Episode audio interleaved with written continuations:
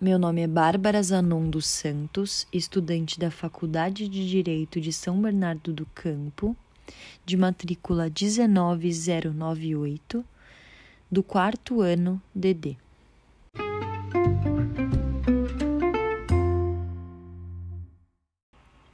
Neste podcast, tratarei sobre o cram down e o voto abusivo na recuperação judicial disposta na Lei 11.101, de 9 de fevereiro de 2005.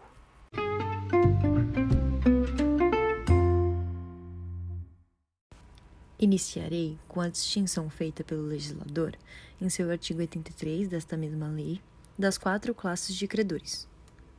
Esses credores são divididos em trabalhistas e acidentais, credores com garantia real, credores com privilégio especial, geral, quirografários extraordinários e microempresários e empresários de pequeno porte.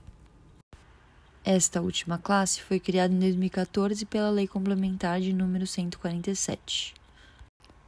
Vamos então para a votação na Assembleia. Esta ocorre pelo que a doutrina chama de sistema de dupla maioria. Credores trabalhistas e acidentais e credores microempresários e empresas de pequeno porte votam por cabeça.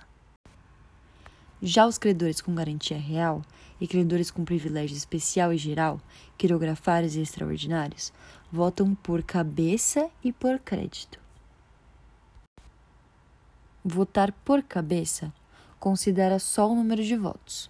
Votar por cabeça e crédito precisa da maioria de credores e a maioria de crédito detidos pelos votantes. Porém, nem sempre esse sistema da dupla maioria é justo. Ocorre às vezes de a maioria querer aprovar e, por um detalhe técnico, a dupla maioria não é atingida.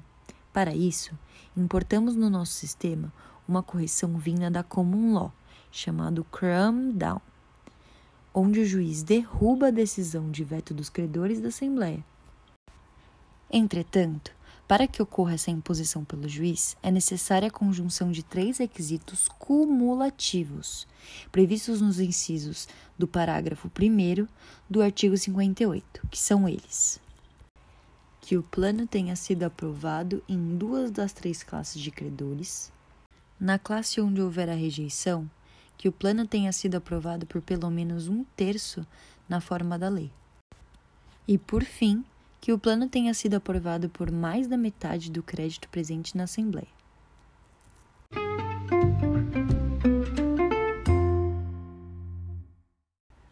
Não se discute que os credores têm seu direito de voto garantido pela legislação falimentar.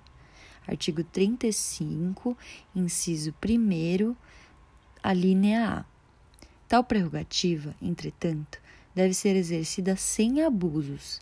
Não seria razoável que o futuro da empresa ficasse a cargo exclusivo dos credores, na medida em que existem diversos interesses inerentes ao procedimento de recuperação das empresas que igualmente devem ser tutelados. Aí que entra uma outra questão muito polêmica que também será discutida nesse podcast, chamada voto abusivo que ocorre quando um credor abusa do direito de votar, acarretando uma situação pior para todos os credores em vez da aprovação. Sendo assim, o artigo 115 da Lei 6.404 de 76 prevê que a figura do abuso do direito de voto nas deliberações societárias é da mais alta relevância. O dispositivo legal tem o seguinte teor: artigo 115 o acionista deve exercer o direito a voto no interesse da companhia. Considerar-se-á abusivo o voto exercido com o fim de causar dano à companhia ou a outros acionistas, ou de obter para si ou para outrem vantagem a que não se a que não faz jus a que resulte ou possa resultar prejuízo para a companhia ou para outros acionistas. Tal dispositivo traz expressa previsão de que o acionista tem a obrigação de votar, não apenas com o ofício de preservar os seus interesses, mas também interesse social. Existe uma clara funcionalização do direito subjetivo de voto, na medida em que o acionista deve votar levando-se em consideração o fim econômico e social da empresa. O voto abusivo pode ser, consequentemente, desconsiderado pelo Poder Judiciário, acarretando na aprovação do plano.